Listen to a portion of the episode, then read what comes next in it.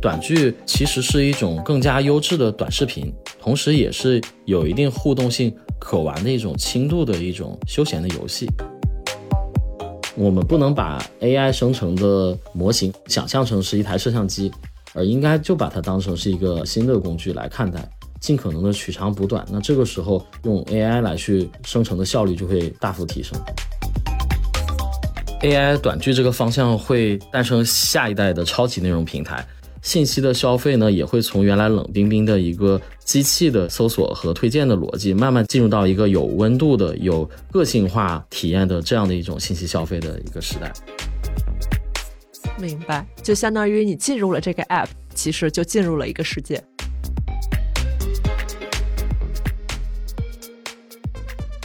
欢迎大家收听《此话当真》，真格基金投资团队将在此和各领域的领军人物一起分享最新热点和行业洞察。真格，你的创业第一站。我是真格基金品牌团队的加分。那今天的话，我们是邀请来了景英科技的创始人朱江，和大家聊一聊短剧以及更进一步的 AI 短剧这个行业的发展。先请朱总和大家介绍一下自己吧。大家好，我是 Creative Fitting 景英科技的创始人和 CEO，我叫朱江。我们公司是二零二一年成立的。我们现在在做的事儿呢，是自研了一个高质量的视频生成模型，并且发布了全球首款 AI 短剧的 App。我们希望自己能成为新一代的 AIGC 的超级内容平台。今天很高兴能够参与《此话当真》的访谈，也希望我的分享能给大家带来收获。好呀，好呀，感谢朱总。所以今天呢，我主要就是希望和您聊一聊最近大火的这个短剧行业，以及 AI 在其中究竟可以起到什么作用。那说到短剧，所以您平时自己会看短剧吗？我自己也会看，最近看了一部短剧叫《黑莲花》，换句话说，它是一部一百分钟就可以看完两千分钟《甄嬛传》的这样一部短剧。觉得用一百分钟的时间里面去把原来两千分钟的内容压缩起来看，还是一个很爽的事情。这也反映出来今天用户看短剧的一种背后的需求，就是短平快、爽爆嗨。原来可能要几集才能干掉一个妃子，今天一集可能就可以干掉两个，所以还是一个很有趣的一个事情。明白。那我好奇一个问题，您之前看过《甄嬛传》吗？之前没有看过《甄嬛传》，因为我一直时间都还挺有限的，所以要让我花每天几个小时的时间里面固定的来去去看一部内容，还是比较有压力的一件事情。因为每一集的时长也比较长，但是现在变成短剧之后呢，一集就一两分钟，随时可以拿起来看，也随时可以中断。所以我觉得整体这样的一个符合今天的移动化、碎片化阅读的习惯，还是非常非常重要的。同时呢，竖屏的短剧它本身又适合在现在的短视频平台上进行分发，所以整体来说也加快了它的整个的传播的一个效率。是的，不过我很好奇，如果把一个《甄嬛传》它压缩成一个可能只有一百分钟的短剧的话，那些情节或者是那些情感是得以展开的吗？我觉得其实短剧是一种不同的内容形式，比如一部电影。整个的节奏呢，两个小时的时间，开始的时候是相对来讲比较平淡的，慢慢的达到高潮，然后进入尾声。但是短剧呢，要求在一分钟左右的这一集里面就出现一个小的爆点，甚至是在每一集的前面的三到五秒钟的时间要抓住人的眼球，并且在一集和一集的中间设置一些连续让你看下去的一些钩子。所以这就要求创作短剧的从业的人员要重新去设计一部故事的整个的叙事结构。明白。所以您觉得短剧未来会侵占电影的消费市场吗？以及短剧的这一种所谓的短平快、爽爆嗨，会不会是对电影文化的阉割？我觉得其实是场景是不同的。电影的场景，我们想一想，看电影的话，线下是在电影院。线上通常是你有至少一个小时以上的时间吧，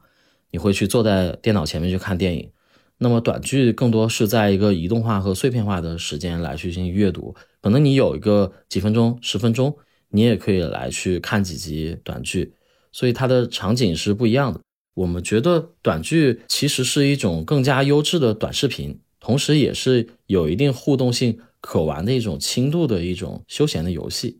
所以我们觉得其实它代替的时间是原来那些相对来讲质量可能没有短剧那么高的那种短视频的内容，以及还有一些轻度的一些休闲的游戏。当然，我觉得从阶段性上来说呢，现在在碎片化和移动化的时代里面，短剧的内容是一个相对来讲比较供给不足的状态，这也是为什么国内能够快速增长的一个原因。但是，就像当年的免费小说一样，用户的审美和对于优质内容的追求是不变的，所以一定也会有符合这种内容形式的好的内容的出现。所以我们觉得它可能并不是一种阉割，而是给用户增加了更多的方式来去消费内容。了解，对我其实很认同。我觉得一个人是可以同时消费短剧和电影的，但是会有那么一些担心，因为短剧它的短平快，它会不会影响到观众的消费习惯？就是他看电影的时候会没有那么有耐心。我感觉这个其实是已经在发生的事情了。我们觉得短视频呢，其实对整个的长视频的行业确实是会有一定的影响的。但用户对优质内容的追求、审美上面的提升是不变的。这件事情不管是短视频还是是长视频，还是是 AI 生成的内容，我们觉得这是一个不变的一个真理。所以从我们的角度，一开始创业我们就追求的是用 AI 生成优质的视频内容。我们先想办法在一个相对简单的情节里面做到优质，然后再到复杂的情节里面做到优质。不断的去提升对 AI 的能力的部分，以及对于内容的理解的部分，始终给用户能够去提供优质内容，才是一个对用户来说，也是对于商业来说，是一个更加朴素的一个道理。同意，很期待。就像现在的短视频一样，其实之前短视频出现的时候，大家也会质疑说，这么短的时间内容质量，但依然现在很多什么 B 站百大呀，什么这种的，都做出来了很多很不错的作品。没错。因为您之前在网文行业也有过深耕，所以我其实很好奇，短剧的用户和网文的用户是否就是完全重叠的？您觉得这个短剧的用户是更偏向网文一些，还是更偏向长剧集一些？我前一次创办的公司叫初宝科技，曾经用了两年时间，我带着团队孵化了一款一千万 DAU 的免费小说的 App，叫风都小说。那风都小说平台上有三千多个作家在帮助我们写作，我们也曾经带火过两个很重要的题材方向，一个是赘婿，后来还被拍成了电影，还有一胎三宝，所以我们对于小说、对于短剧都有很多的渊源。我们觉得短剧的用户应该比网文的用户群体会更大，这个其实跟载体是有很大关系的。比如说阅读文字，它还是一个相对来讲门槛比较高的事情。换句话说，就是。看网文小说的话，更多还是需要用你的脑子来去看的。看短剧的话，其实你可能更多是用下意识来看。短视频的这种或者视频的这种形式的话，总体来说是用户或者作为一个自然人更早、更熟悉接受的一种方式，就是看听。嗯，文字是后天学习的这种东西，它还是不一样的。所以我们觉得短剧呢，首先它从这个内容形式上来讲，它是文字的一个破圈、一个升维。同时，它更像是长内容还是短内容？其实我们觉得是长内容的一种新型的表达方式。它核心其实还是一个更加长的、有一定厚度的一种内容。确实，嗯，不过我好奇，您觉得短剧的剧本、拍摄和后期中间哪个最能够影响一部短剧成为爆款呢？我们觉得剧本和拍摄环节会更重要一些。首先，剧本呢是故事的情节，它是整个内容的一个灵魂。第二个是拍摄，拍摄像是内容的血肉，也就是说，光有一个引人入胜的情节，没有好的表达，同样不能引起用户的情感的共鸣。很多时候，用户去看一部内容的时候，他更先接触到的是整个作品所传递出来的一些细节。比如说演员的演技，或者是音乐，或者是台词的张力，或者是很多的服装、道具、场景等等。所以我们觉得拍摄环节和剧本环节会更加重要一些。明白了，我理解。咱们现在其实在做的是 AI 短剧嘛？那您认为 AI 在这中间的环节里面最大的价值是什么？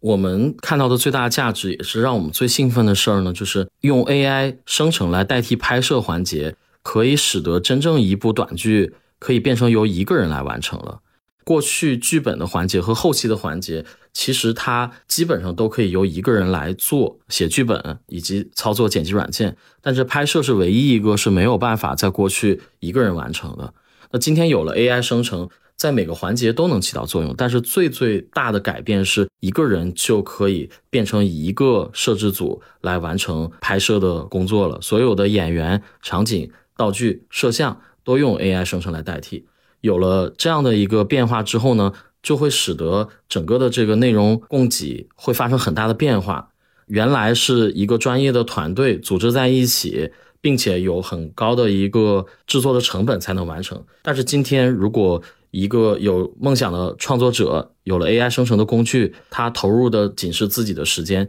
就可以完成一部短剧的完整的一个生成。所以，我们觉得未来在内容的生产端一定会出现很多优秀的创作者，他们带来短剧的内容更大的一个爆发，也会使得用户有更多好看的剧可以去看。嗯，明白。所以它其实主要节省的拍摄环节的成本，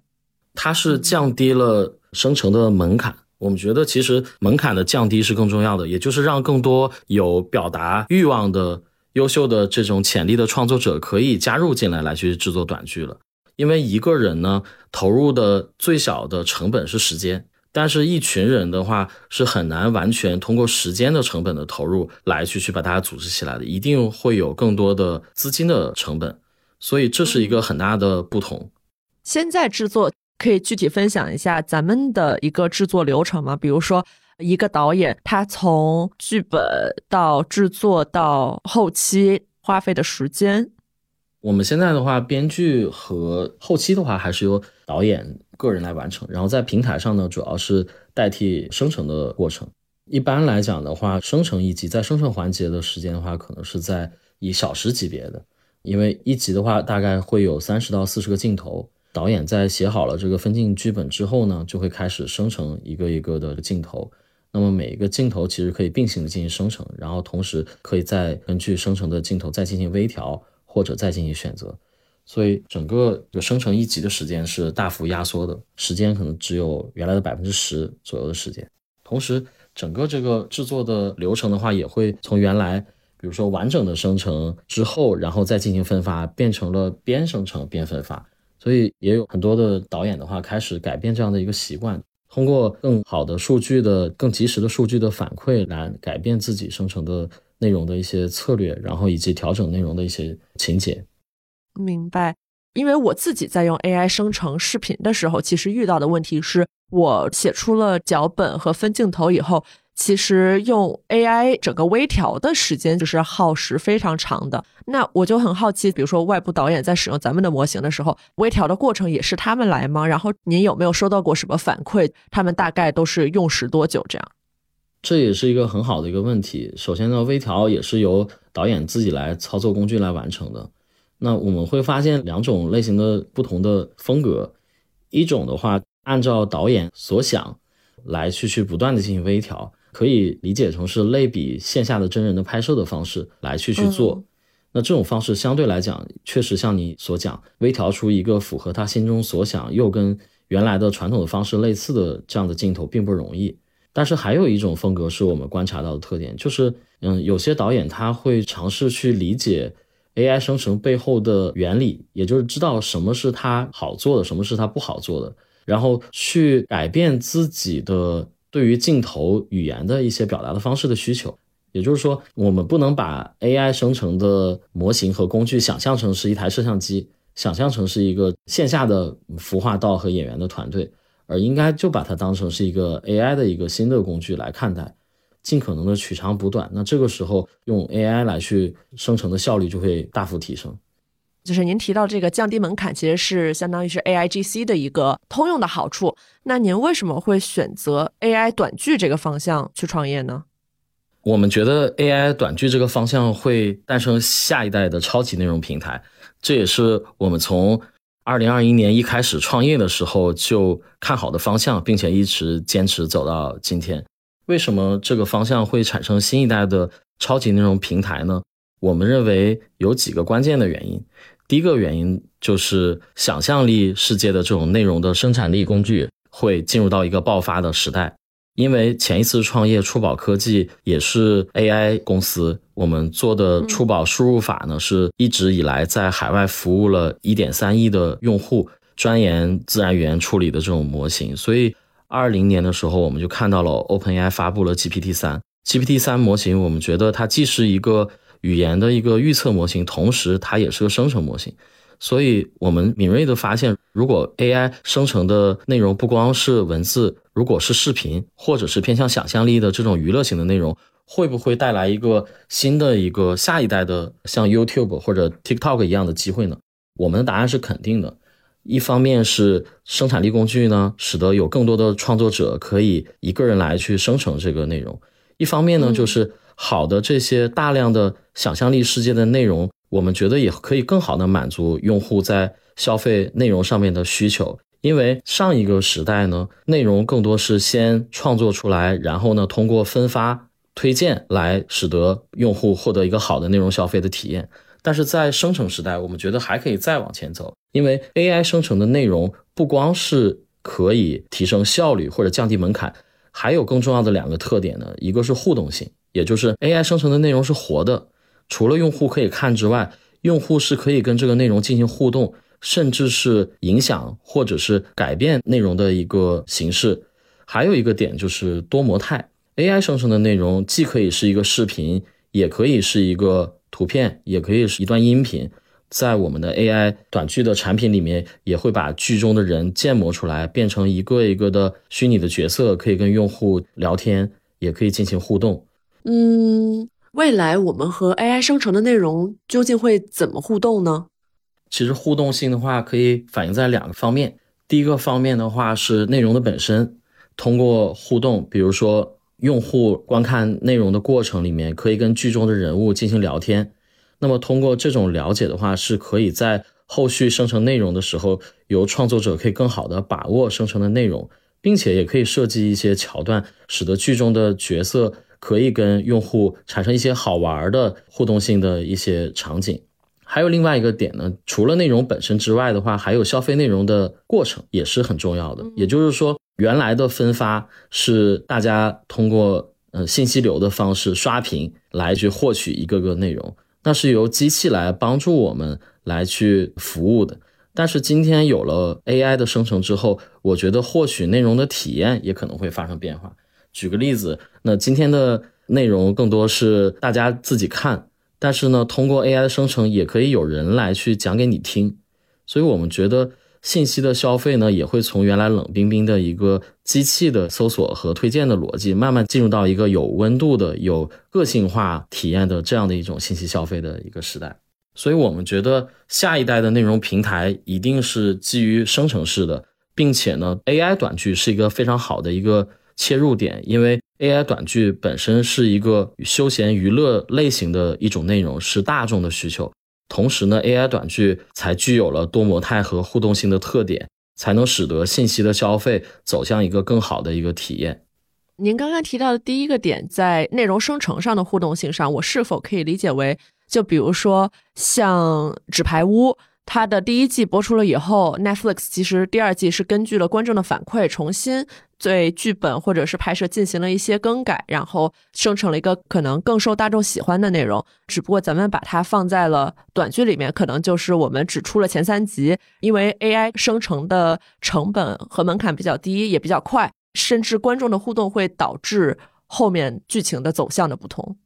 我觉得可能更大的区别是在于游戏性。互动性其实带来了一些游戏化的体验。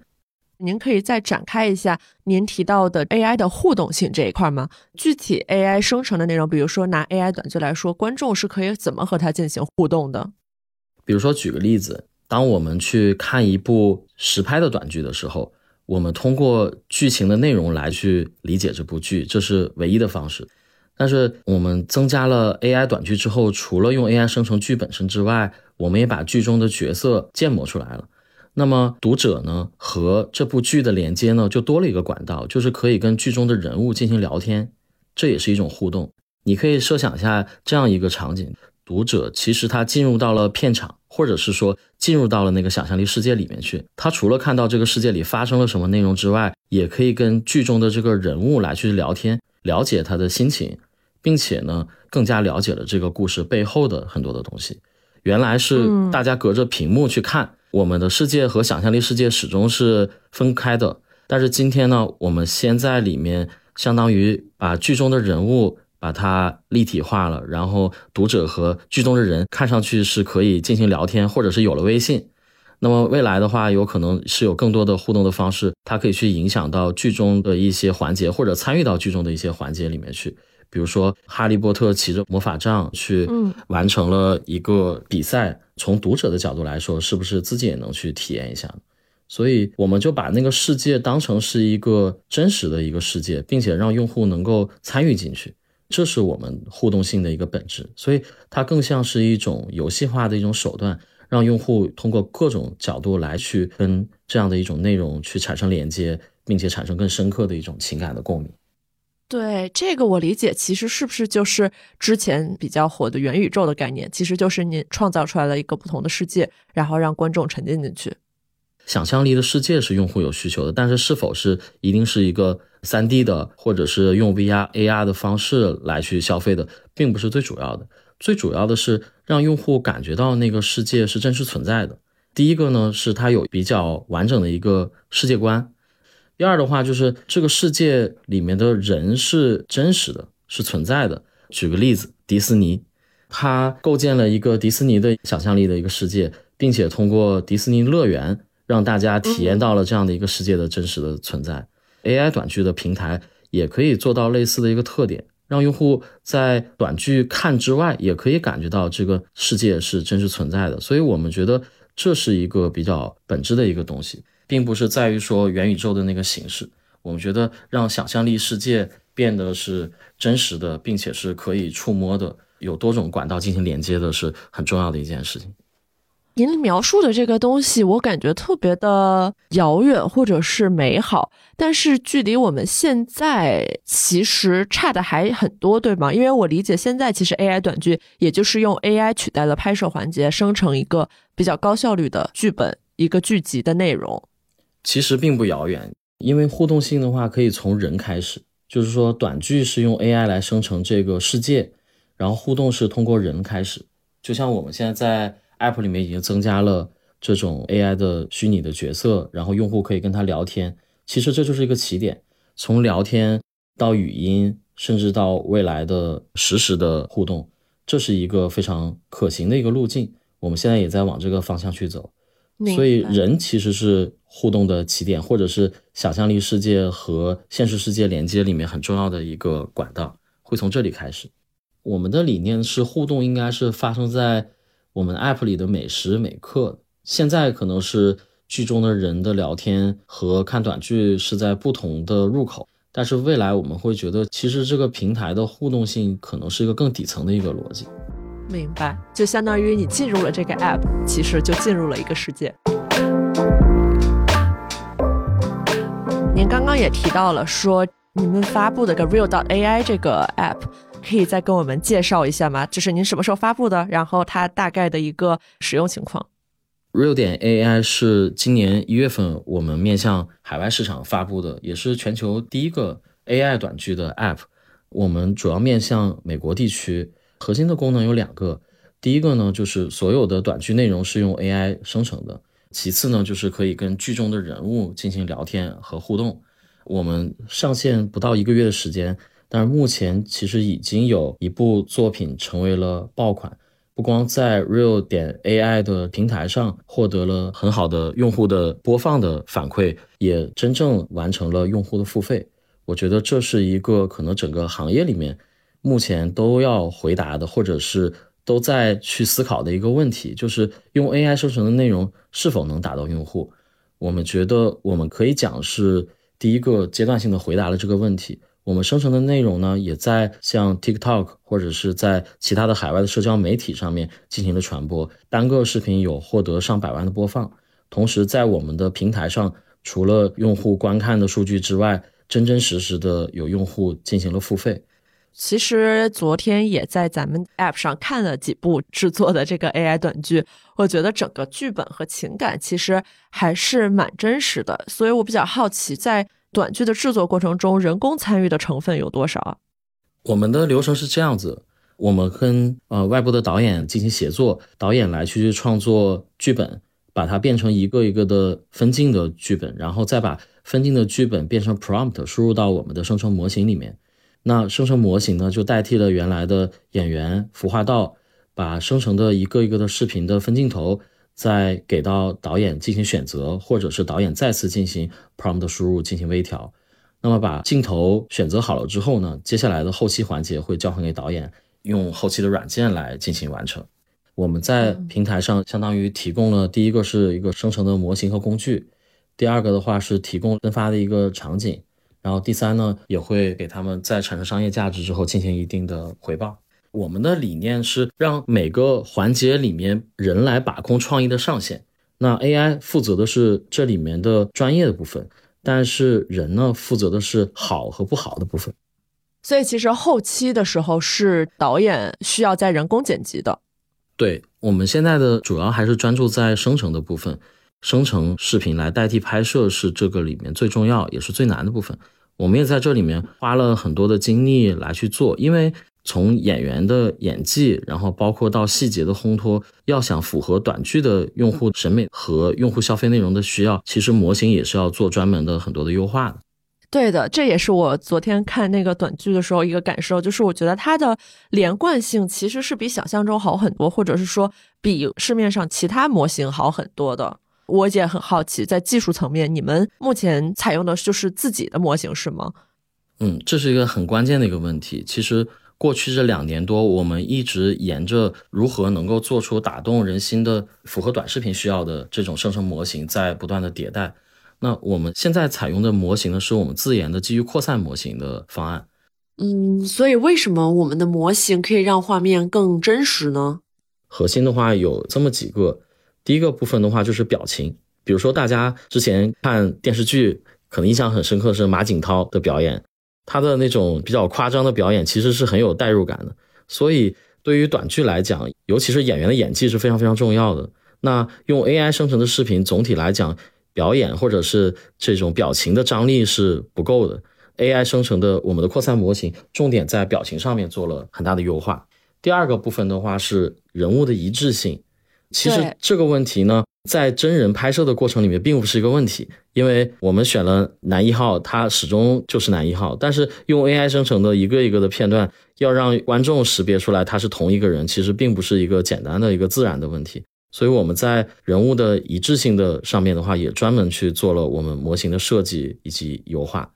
第三个就是针对人物的动作，动作的部分，我们也在升级我们的模型。在我们的最新的模型里面的话，我们也在人物的。夸张的动作的表达上面取得了比较大的一个进展，所以我们的模型始终是围绕着如何能让用户能够看得进去来去提升我们的模型。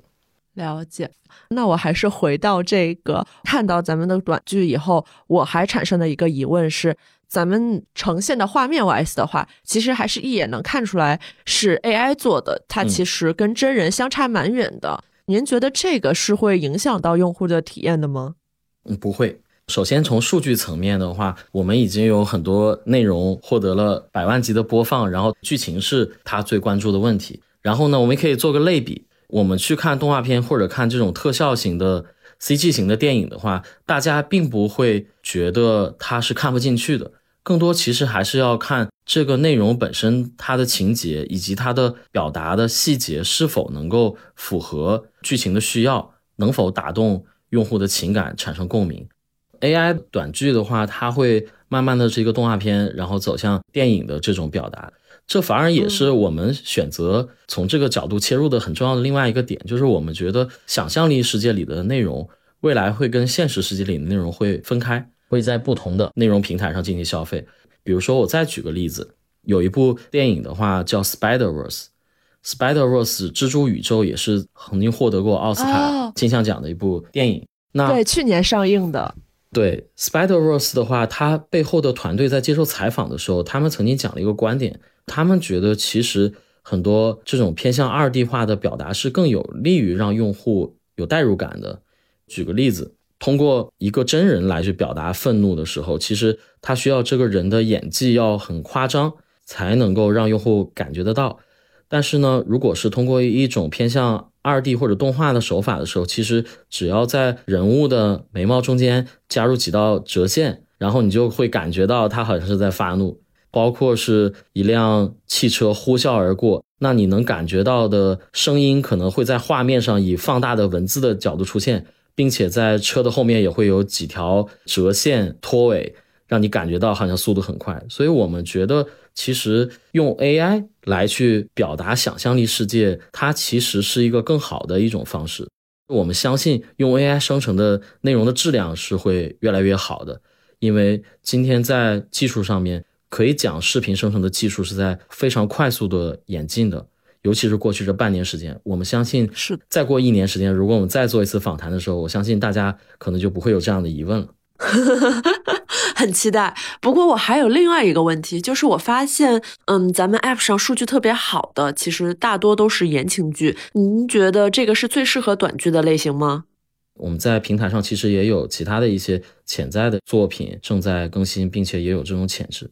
我们觉得未来其实会有不同类型的作品出现，就像早期其实在中国做网络小说，可能二零二零年的时候很火的时候，那个时候是那个赘婿的题材，后来呢也出现了很多不同的题材类型，比如说现在短剧里面的话也会有，比如说职场励志的，或者是还有一些热血都市啊、底层奋斗啊、都市言情、现实婚恋等等，会有不同类型的内容会出现。因为短剧化的这种表达方式，其实我们认为是比原来的长内容或者是纯的现在的短视频内容更好的一种内容的一种形式，因为它兼具了长短内容的特点，既有快节奏这种短平快、爽爆嗨的点，但同时的话也有那种长内容的内容的深度以及对用户情感的深层次的共鸣。刚刚提到的说好的内容、好的剧本、好的情节是很重要的。那您怎么定义这个好呢？一个好的剧本和情节有没有什么哪些要素可以分享的？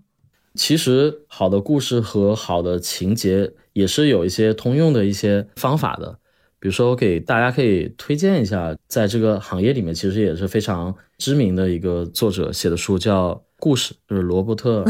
麦基，在对对，在您说出这个推荐的时候，我就有预感。对他的三部曲，然后包括那个也有人讲说，电影的整个的这个故事模型的话，可能就几十种。好的故事，它从情节的角度来讲是有一些规律的，而且这些规律并不是今天才被发现的。但是呢，表达的手法是要重新进行设计的。也就是说，怎么能够把原来的叙事的一个手法变成了对短内容的表达也友好，是今天一个很重要的一个改变。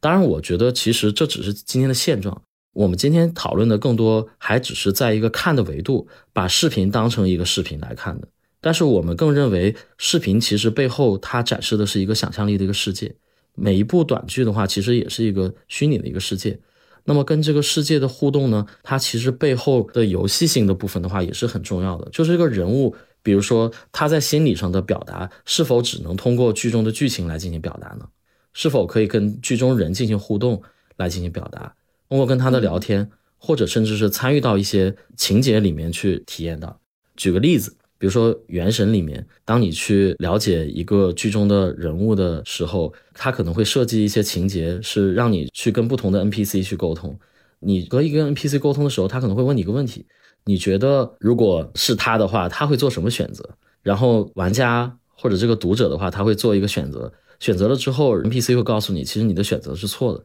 他并没有做那个选择。其实通过这样的互动性的设计的话，让用户或者让玩家的话会突然之间会被停顿，然后他的注意力会集中在这个问题上。通过问题的答案和谜底的揭晓，让用户更加了解了他想了解的剧中的人物是什么样的性格。所以其实今天的视频在看的维度上，我们会觉得说它的故事性、它的情节性。是有一定的规律的，但是当我们增加了更多的维度去把这个世界展现出来的时候，我们觉得一定也会出现不一样的这种作品的形式。当然，就像你刚刚也讲到的，这也取决于整个 AI 的一个进化的速度。所以我们的策略就是从 AI 短剧的看开始，然后呢，再从以人为主的互动作为第二步的承接，然后逐渐的展开整个想象力世界。用更加多模态、立体化的方式，让用户能跟这个想象力世界的内容进行连接，并且产生更强的沉浸感以及情感上的共鸣。是的，那我再好奇一点，同一个剧本生成的短剧，咱们会做 A/B test 吗？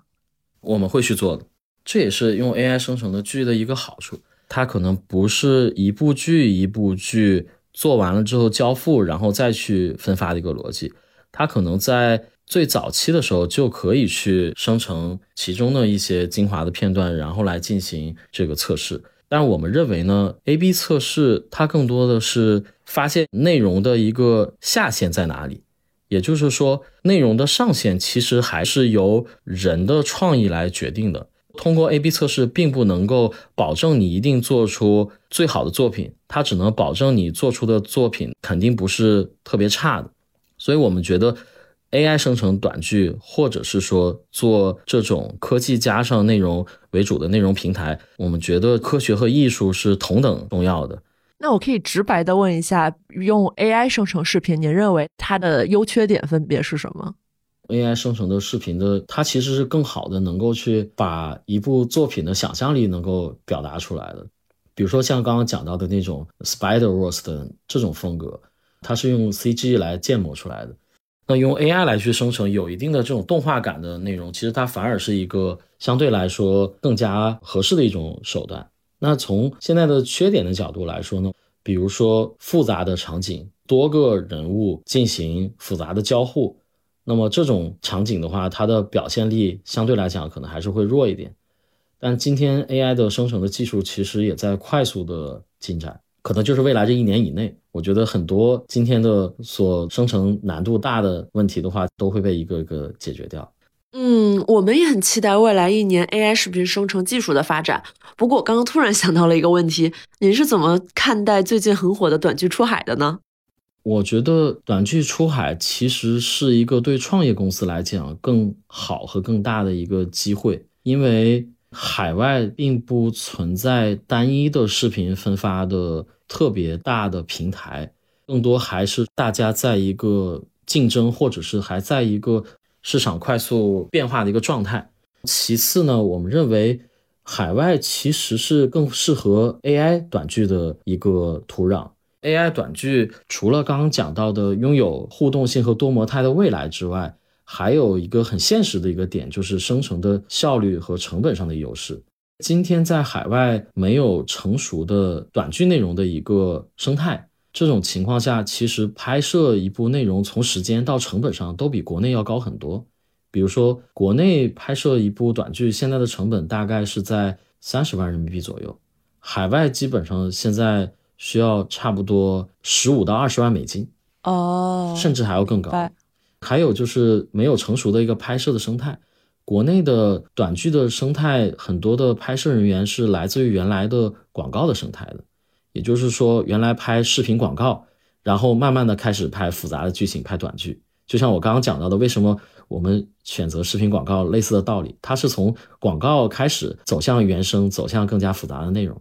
但是海外的短视频的广告的生态其实也没有国内成熟，所以从这个角度来说，用 AI 生成的短剧。它也是可以更好的填补现在市场的空白的一个点，也就是海外大家用户也有短剧这种内容形式的消费的需求，但是并没有那么多的优质的内容。对，其实您刚刚讲的，我一直感觉 AI 短剧是短剧的后面的一个流程，短剧出海是一个事情，然后 AI 短剧是在短剧出海之上上了一个台阶。我很好奇，咱们的 AI 短剧和短剧出海目前在国外的播放量。还有反馈相比，它是一个什么情况啊？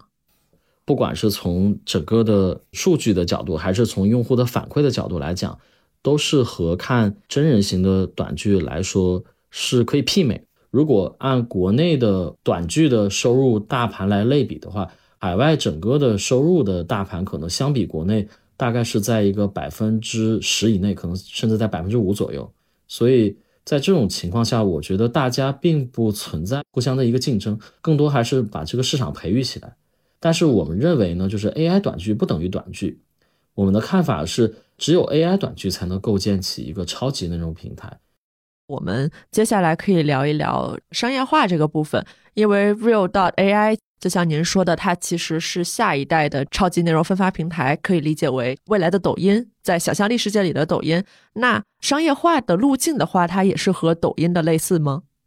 可能不太一样。我们觉得想象力世界里面的这个内容平台呢，它的商业模式概括来说，我们觉得可能是一个增值加上广告的模式。也就是说，用户为好的内容付费这个事情呢，在短剧行业里面已经被阶段性的验证了。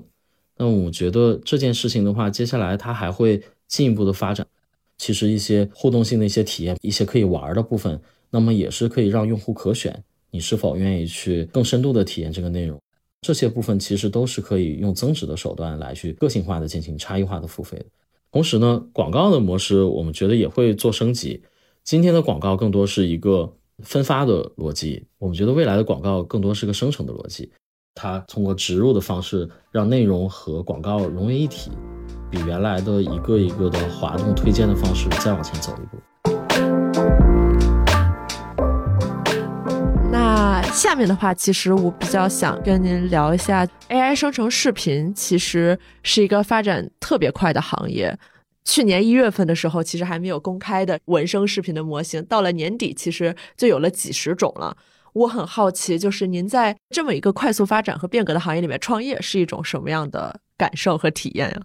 我们在去年年初开年会的时候，我们定了一个主题，叫做“寒武纪”。我们自己的感受是，AI 生成视频，或者是说 AIGC 的浪潮里面，让我们感受到它很像是寒武纪大爆发，其实是一个很神奇的一个现象。大概是在五亿多年前寒武纪的时期，然后通过考古发现，有大概那么两千到两千五百万年的时间里面，绝大部分现代的动物的门类集中的出现了。所以我们感觉这一次的 AI 的生成的模型上的突破，很像是当时的那种生命大爆发。你并不知道什么样的生物会以什么样的方式进化，并且到底哪种生物最终能在这个大爆发里面活得更好。我觉得这是一个非常非常不确定性的一个创业的时代，比上一次我参与创业移动互联网是更加不同的。我们怎么去看待这种不确定性呢？其实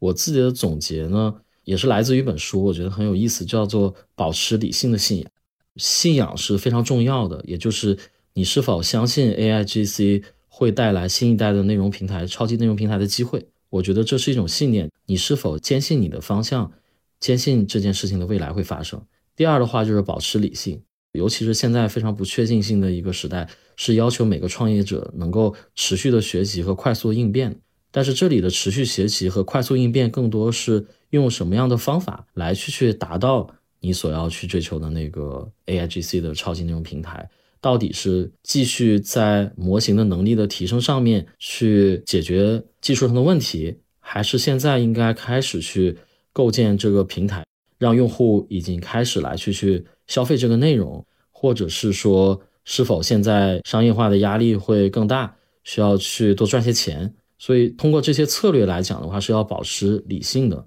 但是呢，我觉得理性和信仰是二者缺一不可的，因为光有信仰的人可能活不到未来，但是光有理性的人的话，可能看不到未来。哇，我觉得您这个总结真的非常好，就尤其是。从我对景英科技的了解，其实一年前我感觉景英科技还是一个 to B 的，就是面向全球化的广告短视频制作供应商。但今年就很快的，其实就转到了 to C 的短剧赛道，也是能够印证您刚刚说的保持理性的感觉。从我们的角度来说呢，我们始终围绕着短视频这种类型的内容的生成来去构建我们的核心能力。我们从二一年开始。就看到了下一代的超级内容平台的机会，但是从理性的角度，我们认为当年的 AI 生成的能力还不足以打动用户，所以我们从相对来说情节简单的广告短视频入手来提升我们的 AI 生成的能力。在服务广告行业的客户的时候，我们挑选的也是每个行业里面头部的客户，把它变成是我们去完成我们构建超级内容平台的一种必经之路。去年年初的时候。我们看到了 AI 生成的内容能够去打动用户的一个潜在的可能性。经过了半年左右的时间升级我们的模型，第一批做出来基于扩散模型能够打动用户的这种短剧类型的视频。去年年底，在整个全球首发了 AI 短剧的 App，并且也是在第一个，我觉得证明了 AI 生成的短剧的内容用户是喜欢看的，并且是有商业价值的。这是来自于我觉得我们对于信仰的坚持。但是在过程里面要保持理性，能够快速的应变，是在今天这个寒武纪生物大爆发时代里面必须要去做到的。您是二一年开始创业，差不多快三年的时间。那我很好奇，您在过去三年内做过什么样子的关键决策吗？我觉得最关键的决策的话，只有一个，始终坚持选择 AIGC 超级内容平台这条道路。在过程里面肯定会遇到各种各样的困难，现实条件的不允许，比如说 AI 生成的技术还没有达到一个让用户质变的临界点。我们是否应该停下来，先去做些别的，还是应该坚持去做？其实这是一个在三年里面我们大大小小的路口里面不断的碰到的问题。比如说，在二零二二年的上半年的时候，就遇到了疫情，被封存在家里面。那么在这种情况下，是否应该把生存作为第一要务，还是说坚持去升级我们的 AI 的内容？包括我们在广告的场景里面已经做的相对不错了，也有很多的客户跟我们合作，我们是否就停在这里？所以这些问题在过去的三年的创业里面是一次又一次的出现的，所以我们始终坚持选择加速去构建下一代的超级内容平台，这是我认为对我来讲最关键的一个决策。这个感觉是一件挺难得的事情，可以一直坚持做这件事情。因为您刚刚的描述让我想到了，比如说像 VR 这个行业，其实也是火了特别久的。其实也是因为碍于，比如说技术的不成熟啊等等这些，它其实一直发展就比较缓慢。所以在这个行业里头，创业公司其实也挺难的。我觉得保持理性的信仰是很重要的。超级内容平台也不仅仅是视频，这也是我们的看法。就像。刚刚讲到的互动性，其实还有一点就是多模态，也就是说，AI 生成的内容不光是可以是视频形式，也可以是 3D 形式，或者是空间视频。那么在这种情况下，到底现在我们应该做到什么阶段？其实这是一个需要保持理性的事情。我们之所以选择从广告短视频起步，其实也是一个相对来讲。非常理性的选择，因为广告的场景的短视频相对来说在技术上的难度会稍微低一些，广告的这场景也能带来一定的商业的价值。第三个，短视频广告本身也是一种原生型的内容，尤其是我们做高质量的短视频广告，所以它也要解决打动用户，也在朝向着我们长期的方向在走。我们在创业最早的时候，其实也去看过很多 AR 和 VR 相关的一些设备，我们也买了很多，但是我们认为站在二零年那个时间点，可能还需要个若干年的时间，所以我们选择从视频切入，去构建下一代的超级内容平台。那其实还有最后两个问题，我们的这个播客一直都会有的。如果大家想要更好的了解您所处的行业，您会推荐什么书给大家呢？我会推荐两个东西。我觉得我们这个行业是一个要科学和艺术，或者叫理性和感性结合的行业。我刚刚其实也好多次也讲到这个话题，因为用 AI 生成的内容，它可以解决专业度或者在技术上代替了很多的人工，但是呢，你要对如何打动用户的人心要有很感性或者艺术层面的理解，所以我会推荐两个东西，第一个是一本书，叫《爱的艺术》，弗洛姆写的一本书，这本书里面最打动我的是刚刚也分享过，就是保持理性的信仰。他讲到的可能是对爱的看法，但是我认为保持理性的信仰也是对你所热爱的事业，或者说你实现的那个心中的梦想里面应该去坚持和保有的一种态度。我觉得同时拥有理性和信仰是一件不容易的一件事情，但是这也可能是做好我们这样的一种 AI 生成式的内容平台里面必须要有的一种特质。第二个的话，让我自己很受益的其实是来自于 AlphaGo。因为我觉得 AlphaGo 在当年打败李世石的时候，其实是引起了行业的轰动。但是 AlphaGo 背后的算法是让我非常震惊的。它用了两种网络，一种叫 Value Network，一种叫 Policy Network。这两种网络，我自己的比喻的话，就更像是一个理性的网络和一个感性的网络。我自己的感受是，他在做每一步的下棋的选择的时候，都会先用感性来去想象哪些步可能是更好的选择，再通过理性的一步步的计算来去排除掉那些不可能的或者是不好的选择。所以我觉得这是非常智慧的一种方式。感性决定了上限，但是理性的话是提升了下限。这跟保持理性的信仰其实有异曲同工之处。信仰决定了你的上限，你想要去坚持你的选择，或者是你想要去打动用户的这种热情。但是理性的话也决定了哪些事情是不可能的，从而提升你的下限。我所喜欢的一种选择的方式是把 value network 和 policy network 结合在一起来去做选择。我可以理解您刚刚其实说的 AlphaGo 的决策模式，其实也是您在平时的决策模式。我希望我自己，包括我们的团队，能够一直保持这种决策的方式，因为我们过去其实也创过一次业，这也是我们切身的感受。我们也很幸运，其实，在上一次创业里面，经过十年时间，在美国纽交所敲钟了。站在纽交所的那个阳台上面去感受那一刻的时候，其实我们是非常百感交集的。我们觉得我们坚持的梦想是非常有价值的。但是呢，从纽交所一楼到二楼会有一个狭长的楼梯，那个楼梯的墙壁上布满了密密麻麻的在这里上市敲钟的创业团队的签名。那一刻让我们感觉到，其实走一条少有人走的路，其实是很不容易的。每一步台阶都要扎扎实实的走好，你才能够从最开始的原点走到聚光灯下面，实现自己的理想。所以这也是我们上一次创业非常真实的一个感受，也是我在这一次创业里面希望自己能够坚持的。那最后一个问题，如果要您给同行创业者一个建议，您会说什么？我特别喜欢一首诗，叫《热爱生命》。我想给大家分享的可能就是这诗中的两句：既然选择了远方，便只顾风雨兼程。谢谢朱总，谢谢你的时间。